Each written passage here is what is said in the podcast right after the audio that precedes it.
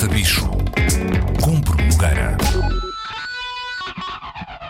Olá pessoas! Uma girafa do Jardim Zoológico de Lisboa morreu na semana passada, na sequência de uma queda para um fosso que separa os animais das grades, porque um visitante não respeitou as indicações dadas pelos tratadores dos animais e placas que alertam para a proibição de alimentar os animais e tentou dar-lhe comida, fazendo com que a girafa se aproximasse do fosso e acabasse por cair.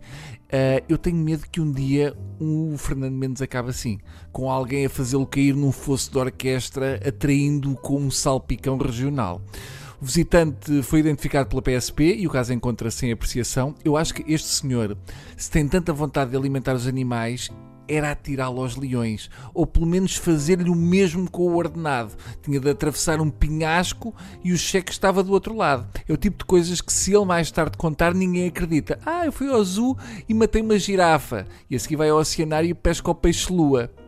Eu já fui várias vezes ao Zoo de Lisboa e nunca me passou pela cabeça alimentar um animal, porque com o preço dos bilhetes já se torna difícil alimentar os miúdos. Aliás, a mais nova já teve de lutar com uma cacaranha para lhe sacar um amendoim, depois de motivada por mim.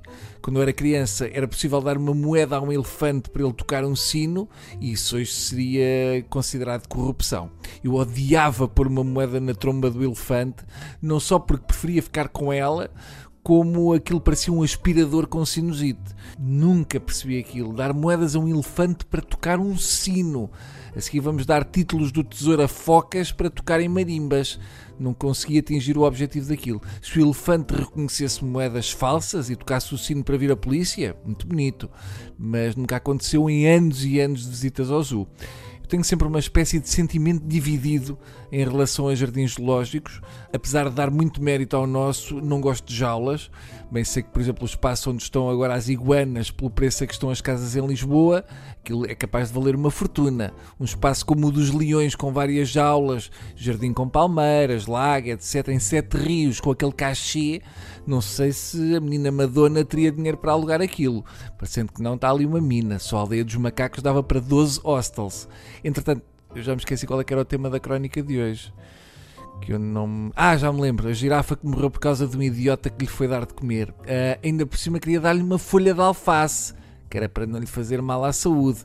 Eu não sei se não há aqui uma mensagem para os vegetarianos. Talvez não haja. Se calhar foi só impressão minha. Também é.